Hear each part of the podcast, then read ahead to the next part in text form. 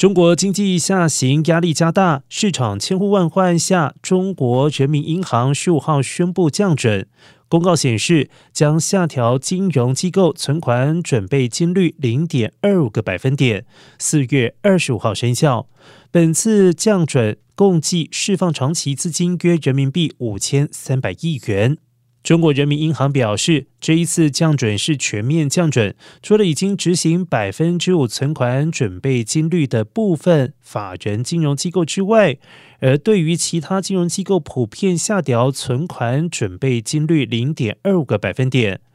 而为了加大对中小微企业和三农的支持力度，对于没有跨省经营的城商行和存款准备金率高于百分之五的农商行，在下调存款准备金率零点二五个百分点的基础上，再额外多降零点二五个百分点。这一次下调之后，金融机构加权平均存款准备金率为百分之八点一，较上一次在二零二一年十二月降准之后，平均存款准备金率百分之八点四，下降了零点三个百分点。